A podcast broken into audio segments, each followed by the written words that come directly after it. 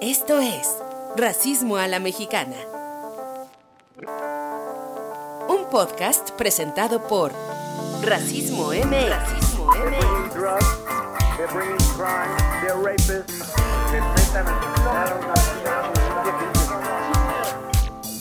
Ay, qué prisa. Qué feo. Con Rebeca Sandoval y José Antonio Aguilar. México es un país asquerosamente racista. Hola, todas, todos, todes, Pepe, audiencia antirracista. Qué gusto estar en este episodio número 8 de Racismo a la Mexicana, que es nuestro cierre de temporada. Aplausos. Aplausos. Gracias Rebeca por la bienvenida. En efecto, cierre de temporada. Eh, y pues bueno, ustedes saben que Racismo a la Mexicana pues tiene, eh, empezó con esta idea de la cocina, porque la neta es que somos bien, bien foodies, ¿no? bien dragones. En nos dragones. Gusta, nos gusta este, apreciar toda la comida, entonces, este, pues en, en, efecto, hoy cerramos temporada, pero eso no quiere decir que no vayamos a regresar con una temporada eh, reloaded, con más cosas este, y más sorpresas, así, así que este, mucha atención. Mucha atención hoy, sí. Eh, como dices, Pepe, queremos volver a regresar a esta idea de las cosas que suceden en la cocina, que nos ponen en la mesa y que nos hacen degustar, pero también probar cosas nuevas y hablar de las cosas que suceden alrededor de la mesa y de lo que comemos. Y justamente pues hoy vamos a tratar de vincular algunos conceptos súper clave y fundamentales para entender el racismo con precisamente la comida y la cocina.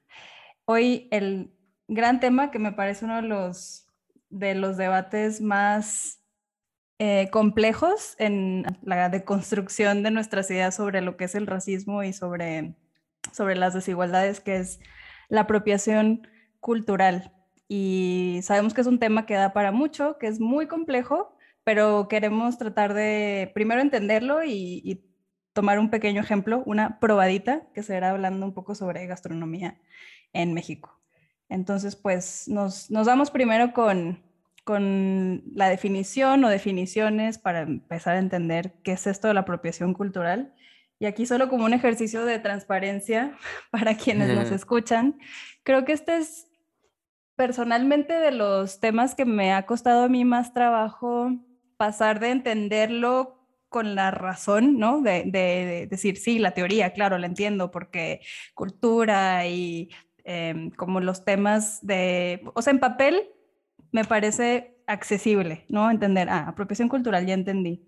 Pero luego cuando con amistades, con familiares, empezamos a hablar sobre casos concretos en, no sé, en la moda, en la música, en las prácticas culturales, ya como que empiezo a patinar y ya me, me, cuesta regresar a entender dónde está el meollo del asunto, dónde está la, dónde, dónde están las dinámicas de poder que hacen que la apropiación cultural sea justamente parte de la estructura del racismo, ¿no? Entonces, pues si quieres, Pepe, te dejo que tú nos des una primera aproximación o que nos cuentes tú cómo explicas la apropiación cultural y la vamos a ir desmenuzando acá entre los dos. Perfecto, muy bien. Pues sí, como bien dices, es un tema complejo, pero vamos a tratar de ir como paso a pasito para que se, se entienda. Y yo también, o sea, eh, soy súper sincero, me costó trabajo entenderlo porque evidentemente, pues somos personas casi producto de una sociedad súper conectada y globalizada, ¿no? Este, con, con, el término este tan famoso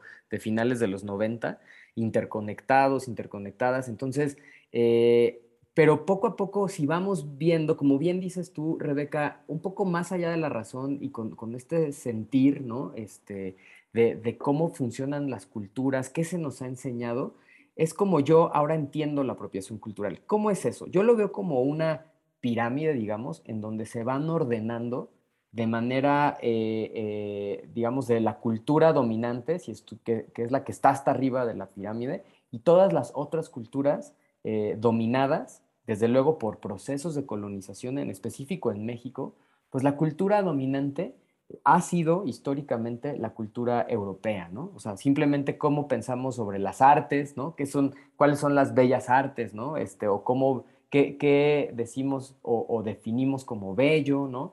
¿Cuáles son los eh, clásicos, no? Así es, cuáles son los clásicos de la literatura, del teatro, ¿no? Este, o, la obra literaria más grande en el español, pues Don Quijote. Entonces, eso es lo que nosotros vemos como lo que realmente es cultura y entonces, por lo tanto, es eh, eh, la cultura hegemónica. Y por mucho tiempo, justamente en, afán eh, o en aras de poner esta cultura como dominante, pues se tiene que hacer mal marketing de las otras culturas que no son esas dominantes, ¿no? Y en México, pues al ser un país en donde eh, la base social, desde antes de, la llegada de las personas de Europa, pues eran los pueblos y naciones indígenas, ¿no? Entonces todas estas culturas históricamente se les fue haciendo menos, ¿no? Se les fue relacionando con atraso, con ignorancia, con suciedad, ¿no? Entonces, ya de entrada, pues hay una estructura eh, asimétrica de qué cultura es la mejor y qué cultura es la peor, ¿no? O, qué, o cuál no es tan buena, ¿no? Y hablando de comida, seguro han escuchado esta frase de a falta de pan, tortillas, ¿no? Es como decir, el pan, que es el trigo que viene de Europa, pues está por arriba del maíz, que pues es por abajo, ¿no? Entonces, pues si no tengo pan, que es lo deseable, pues ya de menos me como unas tortillitas. Como que te conformas, ¿no? Así es. De perdido. De perdido. Eh, y es que eso justo nos habla de qué, a qué se le da más valoración, ¿no? Entonces, en ese sentido, si tenemos una, una cultura dominante que por los procesos también de, capitalismo, pues se ha, ha, saturado, digamos, la explotación a este tipo de culturas, pues del mismo sistema, sobre todo capitalista, pues va en búsqueda de otros productos u otras mercancías a explotar y evidentemente las extrae de esas culturas que anteriormente eran vistas como indeseables, pero ahora son exotizadas justo para poder comercializarse, ¿no? Y es ahí donde entra esta apropiación cultural indebida, porque entonces la motivación no es realmente la apreciación de esta cultura, sino la, motivación es la explotación de, estas cosas que anteriormente eran vistas como feas y ahora son muy cool, ¿no? Porque... y se les este puede sacar... Así es. Eh, se puede lucrar con ellas además, ¿no? Así es. Entonces, tengamos muy en cuenta que cuando hablamos de apropiación cultural, justo esto es entender que hay una simetría eh, histórica en cómo se ha colocado esta, esta cultura dominante sobre otras culturas dominadas. Sí, muchas gracias por darnos ese recorrido por todos los diferentes elementos que entran a jugar en, en lo que es la apropiación cultural y yo quiero quizás desgajar ¿no? algunos de esos componentes y también creo que nos sirve a, a, todas quienes estamos hablando, pero también quienes están escuchando, quedarnos con una, como con definiciones que podamos regresar a ellas, ¿no? Y, y mm, busqué en la Real Academia Española y no hay una definición de apropiación cultural tal cual. ¿Por qué será? ¿Por qué será? Me lo pregunto. Sí hay una definición de apropiación indebida, me parece, pero, pero es una definición como legal casi, ¿no? Habla de un delito eh, como robo, ¿no? Sí. Y la definición que, que, yo les quiero compartir que encontré es del diccionario de Oxford de inglés, entonces está, o sea, yo se las tengo en español, pero viene de ahí, no viene de la Real Academia Española. Interesante lo que apunta Pepe. Pero lo que nos dice esta definición es que la apropiación cultural es la adopción no reconocida o inapropiada de las prácticas, costumbres o estética de un grupo social o étnico por parte de los miembros de otra comunidad o sociedad. Y aquí es importante el adjetivo que se le añade a la sociedad o comunidad que se apropia, que es la dominante, ¿no? Que esto recalca lo que ya bien apuntabas, Pepe, de que tiene que suceder, las circunstancias en las que sucede la apropiación cultural indebida es en una relación de asimetría, donde hay poder desigual, donde hay personas, un grupo o un colectivo con mayor, em, con mayor representación, con mayor acceso a poder, con mayores oportunidades, que integra y se adueña o se apropia de estas prácticas o costumbres o estética que, le, que no le pertenecen. Y aquí quiero regresar algo, bueno, no regresar, sino meterle ahí al, al platillo un poco de picante, que es que esto lo escuché en una conversación em, con Yasna Aguilar Gil, a quien hemos aquí citado anteriormente, y que ella recordaba que el, el término surge de la cultura jurídica en Estados Unidos en específico, este concepto de apropiación cultural.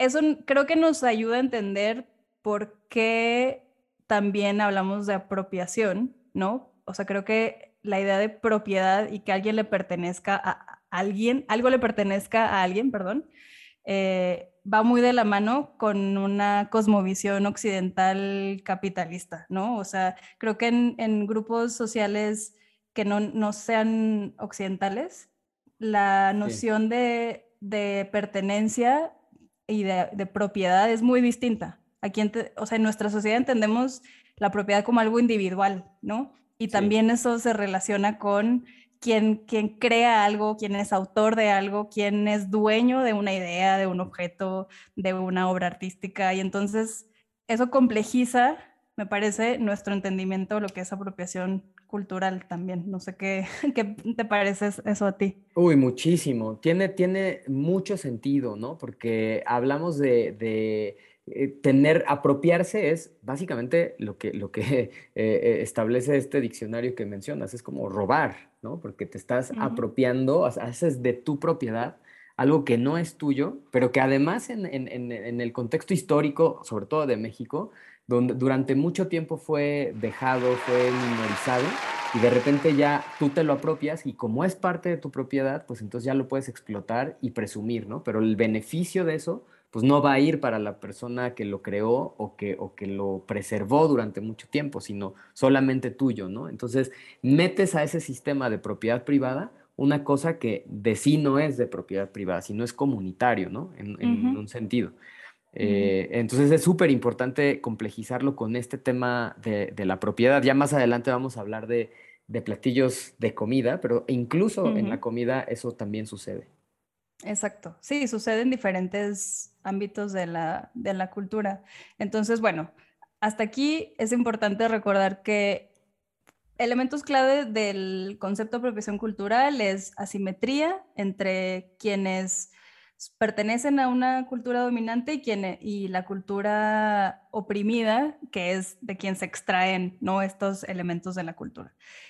Y entonces pues también creo que la pregunta que queda es, bueno, pero si la cultura es un intercambio, ¿no? O sea, em, existen una diversidad de culturas en el, en el mundo humano en la actualidad y en la historia y se han ido conformando por intercambios, por tomar de aquí, de allá, no solamente en la, en la alimentación y en la gastronomía, sino en muchas otras cosas, ¿no? En símbolos religiosos, en la música, en muchas cosas pero es diferente, y creo que esto es importante recalcar, que es eh, los intercambios que suceden entre pares, ya sean entre personas o entre colectivos, ¿no? Intercambios donde no va de por medio un elemento de poder, de subordinación y de jerarquía, son distintos y generan cosas distintas.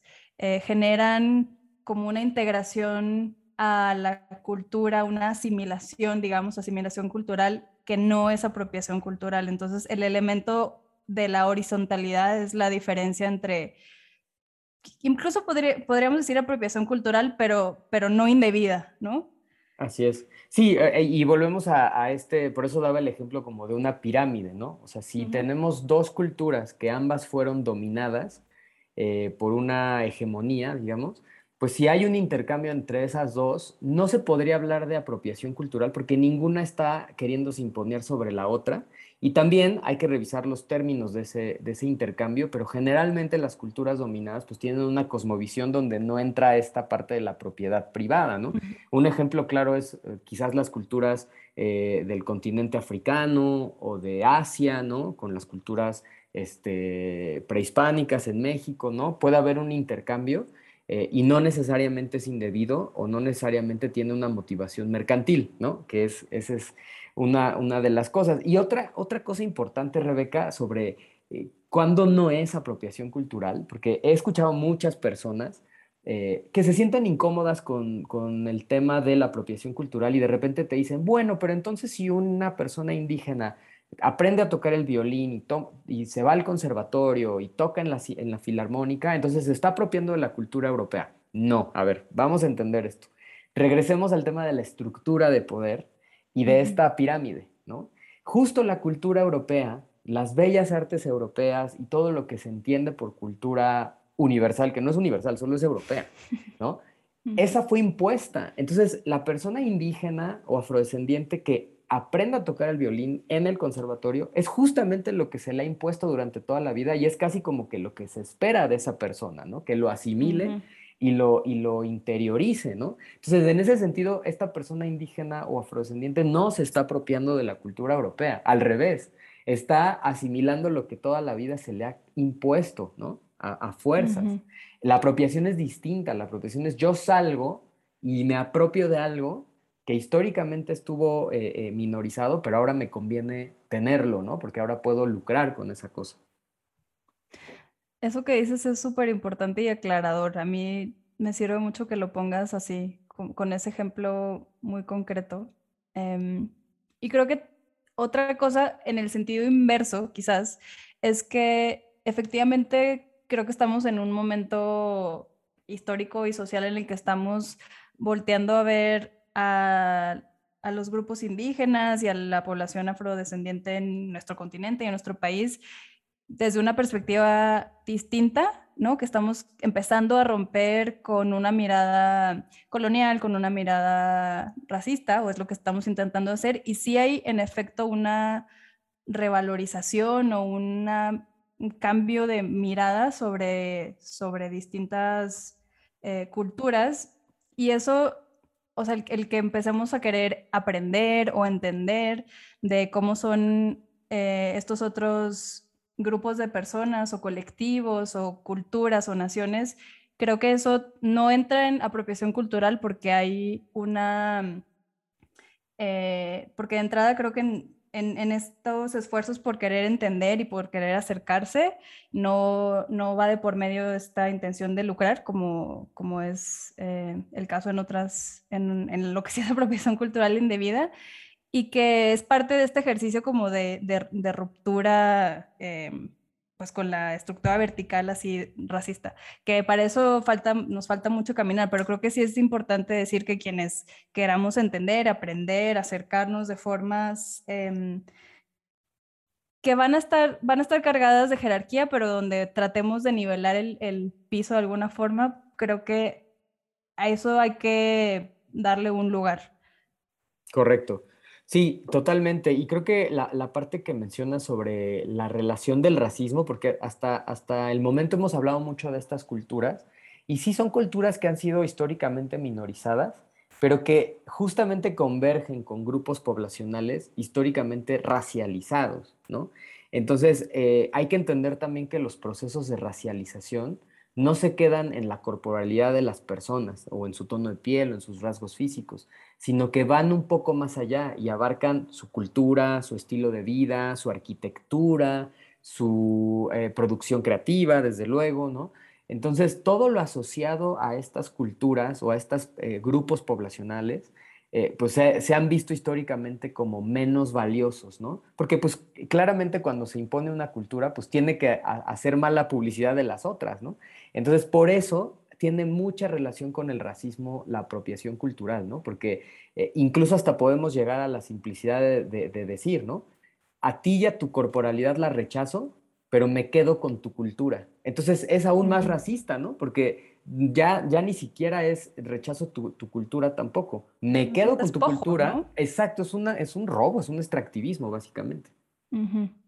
Sí, y para, para ponerle, em, para ponerlo más claro, quizás quien con más frecuencia se adueña de estas o realiza este despojo son los grupos blanqueados o blancos con además una pretensión de blanquear ¿no? las, los elementos culturales de, estos, eh, de estas sociedades a quienes les roban sus, em, pues sí, su, su arte textil, su música, su comida, etc. Entonces, quien hace, quien ejerce el, la apropiación, que para subrayarlo por última vez, tienden a, es la sociedad, las culturas dominantes en nuestro mundo, occidentales y blancas, eso es lo que hace que sea un elemento del racismo, porque no sucede la inversa. Em, y aquí como paréntesis regresan a hablar sobre racismo a la inversa. Este, entonces, pues sí, eh, es fundamental que lo entendamos como parte de estos em, pilares del racismo.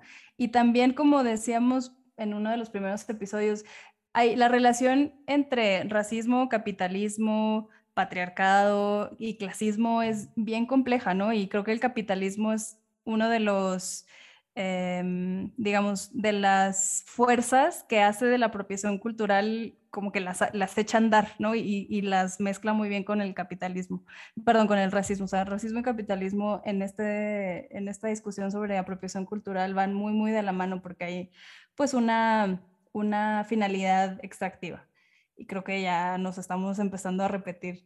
Entonces, em, pues si quieres pasamos a hablar sobre, sobre un ejemplo para que nos quede más claro. Ya pasamos de la teoría, vamos ahora a la, a la práctica. A la práctica, no, totalmente eh, de acuerdo. Ahí quiero hacer como un, un, un, pequeño puente para dar el ejemplo, pero es como de lo general a lo particular, ¿no? El Estado mexicano, en efecto, ha sido uno de los principales apropiadores culturales indebidos que ha habido, ¿no? Y es que pensemos en esto cuando México se independiza y desde luego se queda en manos de personas criollas, que básicamente eran personas españolas, para generar una identidad, no solamente tenían que diferenciarse lo suficientemente de, pues, la madre patria, ¿no? que pues básicamente era su, su, misma cultura, ¿no? tenían que tener elementos distintos. Entonces, para separarse de, las personas españolas y de esa otra cultura que era pues la misma de ellos, tenían que adoptar otra, ¿no? Y los elementos que tenían a la mano, pues eran los elementos propios del territorio que hoy llamamos México, ¿no? Entonces, por eso la cultura mexicana de repente nos confunde mucho, ¿no? Porque hay textiles, ¿no? Este, mexicanos, los harapes, ¿no? Este, todo esto colorido, ¿no? Las bebidas, eh, el mezcal, el tequila, ¿no? Este, eh, desde luego la comida. Y hay tantos elementos que en realidad son elementos de, pueblos indígenas, pero que esta élite criolla blanca pues adopta como su identidad, o sea, obviamente se apropia de ella, no necesariamente para lucrar, pero sí para tener esta identidad. Por eso luego, digo, esto es una opinión súper impopular, pero luego a mí me genera mucho ruido cuando oigo este, la mexicanidad, ¿no? O sea, ¿qué es la mexicanidad? Pues básicamente la mexicanidad es una apropiación cultural, eh, eh, un proceso de larguísimo de apropiación cultural de, personas blancas hacia estos elementos eh, indígenas, ¿no? Y, Pero claro, los blanquean. Y es ahí donde viene este ejemplo muy interesante sobre el mole madre del chef Enrique Olvera, muy famoso, eh, que él es dueño de varios restaurantes y, de uno de los más caros. En México y en Estados Unidos. Así es, exacto, en México y en Estados Unidos, uno de los más caros que se llama Puyol, que está aquí en la Ciudad de México, en una colonia también muy, muy, muy cara, que es Polanco. Y pues el mole madre que básicamente es como una embarradita de mole. este, bueno, tiene, tiene toda una, una, filosofía que viene desde las poblaciones indígenas, ¿no? Es un mole que todo el tiempo está, este, lo tienes que ir generando, cocinando y va creciendo, entonces es, por eso se llama mole madre, porque va generando más mole nuevo, ¿no? Este, y tiene un sabor muy especial y se cocina con ciertas eh, condiciones, eh, tanto de utensilios como de temperatura, etcétera pues él ha vendido este mole no solamente a las personas más ricas de México en su restaurante, sino fuera de México, ¿no? Y, se ha hecho pues internacionalmente famoso por este, por este platillo. Y entonces es ahí donde viene la pregunta, ¿no? Bueno, y el mole madre, pues en realidad pues no, lo, no lo inventó él, ¿no? Desde luego, ¿no? Y, los, y los, eh, la receta ni los ingredientes pues son su creación. Entonces, aquí cabe la pena preguntar, ¿y cuál es el pago o cuál es este, la reparación o cuál es la compensación por tú vender esta, esta platillo tan caro, porque además está, desde mi perspectiva, a sobreprecio, ¿no? Este, y, y, qué ganan las poblaciones, o sea, ¿no? Y él ha dicho abiertamente, bueno, es que yo soy mexicano, ¿no? Y entonces, si esto es mexicano, ¿no? Y entonces ya, y es ahí donde, de nuevo, creo que lo que apunta Rebeca es súper importante, ¿no? El tema de la propiedad. O sea, cuando, cuando tú lo generas, y lo registras si es tu propiedad, ¿no? Pero cuando es algo este, que está ahí, ¿no? Este, como comunitario, entonces ahí sí te conviene que sea comunitario porque pues entonces tú ya puedes explotarlo, ¿no? Entonces, el tema de la propiedad también esa conveniencia, ¿no? Cuando me conviene, lo registro y es mío y solo yo puedo lucrar con eso, pero cuando no me conviene, entonces aludo a que es comunitario y que yo puedo explotarlo sin dar una compensación, ¿no? Entonces vale la pena pensar en este ejemplo. Sí, y es, es, no es sencillo como empezar a entender por qué es, hay un conflicto o hay un problema con que un chef que puede ser Enrique Olvera, pero puede ser cualquier otro chef que pertenece, que por su experiencia de formación, de su entorno social y de donde se desempeña profesionalmente, pertenezca a una élite, a una, una élite además blanqueada, ¿no? Donde pues hay cierta, no sé, acceso a educación y acceso a, mm, a mercados también. Eh, de las clases más altas o internacionales incluso, que, alguien de ese perfil se mm, lucre con elementos de la cocina que son tradicionales y que no le pertenecen a una persona en lo individual, sino a un colectivo o colectivos.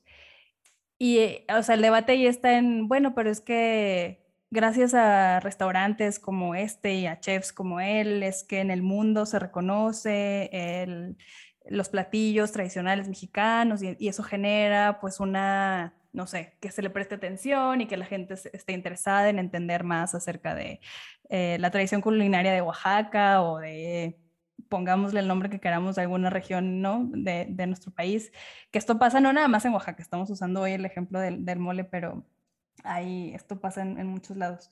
Eh, entonces, como que la primera, no sé, siento que para muchas personas no, no es fácil problematizarlo y complejizar más qué hay de malo en que una persona que efectivamente es mexicana, pues un chef como Enrique Olvera nació y creció en México, en la Ciudad de México, pero la diferencia aquí donde, donde se convierte esto en una apropiación cultural indebida es en el hecho de que hay una una jerarquía, ¿no? Esta simetría de la que hablamos. Y aunque él quizás su intención no sea oprimir a él como individuo, oprimir a nadie, la pertenencia a la élite y el usar de manera extractiva este platillo para, pues sí, para hacer dinero de él, es lo que lo sitúa como un ejemplo de apropiación cultural indebida, porque están los casos de muchas eh, cocineras, además, que aquí el elemento de género puede ser importante,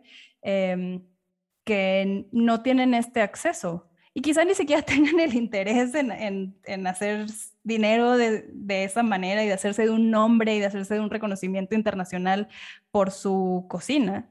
Pero, pero digamos que el, esto alimenta la estructura en la que le damos valor a la autoría, al nombre individual, al genio particular de una persona para cocinar y presentar un platillo, y en, detrimento o demeritando quizás el quehacer cotidiano de muchas personas y de muchas comunidades y de cocineras y etcétera, en, pues sí, en nuestro país, de otras formas. Totalmente. No, coincido plenamente. O sea, eh, eh, lo que estás diciendo básicamente es es justo, y me, gusta mucho que lo hayas traído a la mesa o que lo hayas manifestado así, Rebeca, porque básicamente es lo que hemos tratado de insistir en todos los episodios de esta primera temporada, ¿no? El racismo no es un tema individual, ¿no? En ningún momento podemos nosotros eh, manifestarnos eh, sobre si Enrique Olvera es buena persona, mala persona, si es racista, si no es racista. Básicamente el racismo es un sistema y está tan enquistado e incrustado en nuestras instituciones que permite que una persona como Enrique Olvera, ¿no? que, como bien dice Rebeca, quizás ni siquiera lo esté haciendo ¿no? por una apropiación realmente abierta, ¿no? simplemente es porque él está en un lugar de la estructura de poder que puede hacerlo, ¿no? puede llevarse el crédito y puede ser un chef aclamado, ¿no? pero a costa de una estructura que invisibiliza a mujeres que por cientos de siglos, bueno, no cientos de siglos, no sé cuánto tiempo tenga el mole, ¿no? Pero me refiero a por muchos años, preservaron estas recetas Y, preservar la cultura en, este país implica pues casi dar la vida y, poner el cuerpo, ¿no? Porque pues sabemos que, muchas de, las cosas de las culturas eh, indígenas pues han sido destruidas con el tiempo, em, empezando por las lenguas, ¿no? Entonces, en ese sentido, eh, eh, creo que más allá de, concentrarnos en la figura de Enrique Olvera, es visibilizar ese sistema que permite que personas como Enrique Olvera, que además, como bien dices, Rebeca, eh, además es hombre, ¿no? Y generalmente quienes son las que preservan estas recetas y esta estas culturas indígenas son mujeres. Entonces, vale la pena preguntarnos, ¿lo estamos haciendo bien como sociedad? ¿Necesitaríamos otras, otros mecanismos de compensación? O, o, tendría que ser voluntario, ¿no? Que, que, también ese es otro, otro de los temas de debate, ¿no? ¿Sería que Enrique Olvera voluntariamente tendría que decir, cambio mi manera de, eh, eh, de presentar esta, esta receta al mundo o mi sistema de compensación, ¿no? Porque también él ha dicho, ¿no? Bueno, es que los ingredientes los compro directamente en Oaxaca, en comunidades, y, yo como, o sea, hace lo que puede, según, según lo que he leído que él ha manifestado, para compensar eso, ¿no? Pero la pregunta es, ¿y es suficiente? ¿O es la única manera de hacerlo? O más bien él tendría que ser la plataforma para que estas mujeres de Oaxaca se lleven el crédito y ellas son las, sean las que estén en el spotlight, ¿no? O sea, en, el, foco de atención, en vez de Enrique Olvera, ¿no? O sea, más bien son preguntas que dejamos a, a ustedes, audiencia antirracista, ahora después de tantos episodios, para que ustedes lo puedan contestar, ¿no? Yo creo personalmente que sí hay cabida para pensar otras formas de hacer las cosas y que no acabemos en, la fórmula de siempre donde el chef blanco, privilegiado, mexicano, se lleve todas las ganancias y el crédito de algo que pues en realidad no inventó él. Sí, creo que nos, nos falta quizá como sociedad buscar formas más innovadoras o tener más imaginación para pensar en cómo, cómo reconocemos todo lo que hay detrás de un platillo y en reimaginar socialmente me refiero a cómo salirnos de, este, de esta estructura que, que, como ya hemos dicho, ¿no? se centra muchísimo en, en lo individual y en, en, en, el genio creativo, que esto es pues sí, parte de una visión muy occidental, muy capitalista. Y sí, no, no, no es que nos estemos yendo contra personas en lo individual, pero el ejemplo, digamos, nos permite entender la estructura que hay detrás. Y, hay, hay cosas que se están haciendo, ¿no? Hay restaurantes que trabajan de forma distinta, que, que invitan al comenzar a entender los procesos de producción, desde la agricultura hasta cómo se cocina, quién participa de la cocina, cómo es el hecho de disfrutar de una de, de un platillo, ¿no? Eh, y no verlo como un producto, sino como, una, como parte de una experiencia de rituales, de, de prácticas de fortalecimiento de vínculos comunitarios. Y un ejemplo que yo leí hace poco en, en la revista de ciencias de la UNAM era sobre, la, sobre el trabajo alrededor de la, del mezcal y de su degustación, que me pareció bien interesante y lo, lo resumo un poco, que bueno, el mezcal es una, una bebida que se ha hecho cada vez más popular su consumo en México y fuera de México, ¿no? Creo que eh, ya, ya es como de estos símbolos eh, internacionalmente reconocidos, es como el mezcal, el mezcal de Oaxaca y, y hay todo un, pues no sé, es, es linda la cultura de, de, entender pues cómo se produce y, y aprender a degustar un mezcal y, y tal, pero también de aquí pues se han generado muchas formas de, pues de lucrar, ¿no? Y bueno, eso creo que ya ha quedado claro con lo que hemos dicho, pero algo que me pareció muy lindo es que mm, se hagan ejercicios de entender el disfrute de un, de un elemento como puede ser el mezcal a partir de las personas que están involucradas en su producción y en su deleite, digamos. Entonces, lo que pasa tradicionalmente o, comúnmente con las bebidas es que una élite formada como en instituciones dice, el vino debe de saber así, así, así, estos son los criterios para degustar un vino, el color, el sabor, el aroma, la densidad, etc. Y lo mismo ha pasado con el mezcal. Y el ejemplo de un grupo de productores que lo que realizaron fue de personas conectadas con el cultivo de la planta, con el corte, con la producción, con además el, el disfrute del mezcal como una bebida ritual o parte de momentos específicos de la comunidad que ellos y ellas mismas determinen cómo, cómo catar un mezcal, o sea, cuáles son los, las notas que le puedes encontrar, em, porque son personas que entienden mucho mejor, porque están ahí, saben qué, qué pasó en la tierra en la que se sembró ese mezcal, cuántos años lleva, eh, perdón, el, el agave, cuántos años tuvo ese agave antes de que se cortara, qué tipo de eh, hierbas había alrededor que le pueden dar notas de sabor y además, no sé, hablar de sabores y plantas y eh, especias que, que, probablemente tú y yo no conozcamos porque no vivimos, ¿no? En ese espacio. Entonces, me pareció muy, muy interesante y una propuesta como con mucha imaginación el que las personas que conocen desde la raíz la producción de, de algo que nosotros fácilmente vamos a la tienda y podemos comprar un mezcal que, que nos, mm, desde, desde su experiencia de disfrutarlo, nos ayuden también a revalorizar lo que significa, porque una bebida como el mezcal pues representa territorio, representa un grupo, una familia, eh, representa espiritualidad. una época. Claro, claro. Sí, correcto. No, no. Yo, y yo creo que esto que mencionas, Rebeca, es justo una de estas nuevas formas de poder eh, eh, revalorizar estas, estas pues, justo cultura, ¿no? Manifestaciones culturales de manera diferente, sin caer en la típica apropiación cultural indebida, ¿no? Sí, exacto. Es desde dónde y quiénes proponen que, es este, este elemento cultural, en este caso el mezcal, eh, y cómo acercarte a ese, a ese objeto o a este alimento o a esta bebida desde, desde la cercanía y, no desde, y desde una cercanía que, que va más allá del vender un producto como para su consumo, sino hacer de ese de ese platillo, de esa bebida, algo em, anclado en lo, en lo comunitario y en lo social. Eso se me hace una manera en la que se pueden rescatar o, digamos, repensar la relación que tenemos con, con, la comida y con la gastronomía. Y eso pues iremos, lo, iremos aprendiendo, iremos conociendo más de qué cosas se pueden cambiar.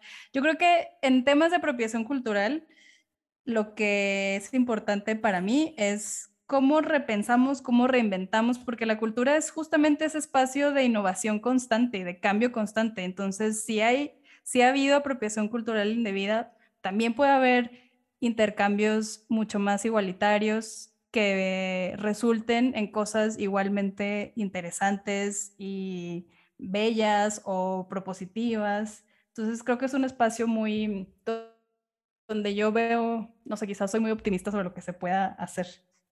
No, bueno, eh, yo creo que necesitamos también tener una mente soñadora para poder generar nuevas respuestas, eh, revalorizar la cultura sin que, sin que se caiga necesariamente en esta apropiación cultural indebida. Y ojo, ¿eh? no estamos diciendo necesariamente que estamos en contra de que se pueda lucrar, no, no, no, no, no, no va por ahí. Va más por el sentido de tener eh, justamente un trato mucho más igualitario y eh, una compensación justa para todas las personas involucradas en generar estas nuevas ideas, culturas, intercambios, etc. Y pues, bueno, Rebeca. Ay, pues, no sé, yo me quiero quedar platicando muchas, muchas horas más contigo, Pepe, sobre estos temas y, y, no sé, seguir explorando muchas cosas más, pero habrá oportunidad de eso en en otros episodios, en una nueva temporada. Yo quisiera mm, que de este último episodio de la primera temporada de Racismo a la Mexicana se queden con algunas cosas que les ayuden a entender mejor de qué va esto del racismo y que se queden con mucha curiosidad para que pues nos nos digan también qué, quieren entender, cómo les gustaría que les acercáramos ideas nuevas, opiniones distintas, porque pues el chiste es que estemos juntas y juntos a la mesa y que sea algo que pues que disfrutemos y que nos genere, em, nos, nos, deje dando vueltas, ¿no? En la cabeza las ideas. Y, pues yo he disfrutado mucho de estos episodios y espero que sea el caso de quienes nos escuchan, audiencia antirracista. Em, y pues nada, yo muy agradecida por que nos sigan hasta aquí. Gracias a quienes, a quienes nos han dado sus ideas, retroalimentación, sus eh, sugerencias, quejas también se valen y pues a quienes están detrás también de que este podcast llegue hasta sus oídos. Así es. Sí, no, yo, yo primero que nada quiero agradecerte, Rebeca, por estos primeros ocho episodios eh, que han sido una maravilla, una aventura y un aprendizaje para mí. Y también, como bien dices, agradecer al equipo, eh, Diana, Cristian, Max, que están detrás y a todo el equipo de Racismo MX que desde luego eh, también están detrás de, esto y, pues agradecerles a ustedes, audiencia antirracista, que han llegado hasta este episodio 8. Eh, se acaba la primera temporada porque vamos a, hacer esta... Eh, a Rubén también, por supuesto, Rubén, que es nuestro pues, productor este, estrella, pero como no lo veía aquí en la pantalla, no, no, este, pero no, Rubén también. Eh, nada, pues si, si han llegado hasta aquí, este, les pedimos que la siguiente temporada va a estar de lujo. Vamos a tomarnos un tiempito para eh, repensar un poco de eh, cómo lo presentamos, los temas, desde luego leerlos y leerlas, porque también quiero agradecer sus mensajes tan generosos que hemos recibido en nuestras redes sociales. Eh, y vamos a hacer un podcast, una segunda temporada mucho más poderosa, mucho más provocadora también, ¿por qué no? Y, este, y pues nada, yo, yo cierro diciendo que una, una, cosa importante, ¿no? Seguramente han estado en estos episodios escuchándonos y de repente se nos salen palabras en inglés. Eh, hablamos mucho de, desde nuestro lugar de enunciación, ¿no? Somos eh, una consecuencia también de una sociedad interconectada, como decía al principio, globalizada, eh, no podemos negarlo, ¿no? nacimos, crecimos en esto, pero estamos haciendo con nuestras mejores, eh, eh, el mejor uso de nuestras capacidades y recursos, hacer de, una de, esta sociedad una sociedad mucho más igualitaria, mucho más justa y desde luego mucho menos racista y nuestro, ese es nuestro objetivo, ¿no, Rebeca? Erradicar el racismo y por eso estamos aquí en este podcast. Exactamente. Todas y todos podemos tener algo que decir sobre el racismo y lo importante es que lo hablemos, lo hablemos con apertura, con mente crítica y pues para seguir la lucha antirracista juntas y juntos. Así es. Pues Muchas gracias. Muchos abrazos, sí, saludos a todos, todos. Y todes, por supuesto que sí. Sí, nos escuchamos muy pronto. Un abrazo. Chao. Bye, bye. Esto fue Racismo a la Mexicana un podcast de Racismo MX. Hasta la próxima.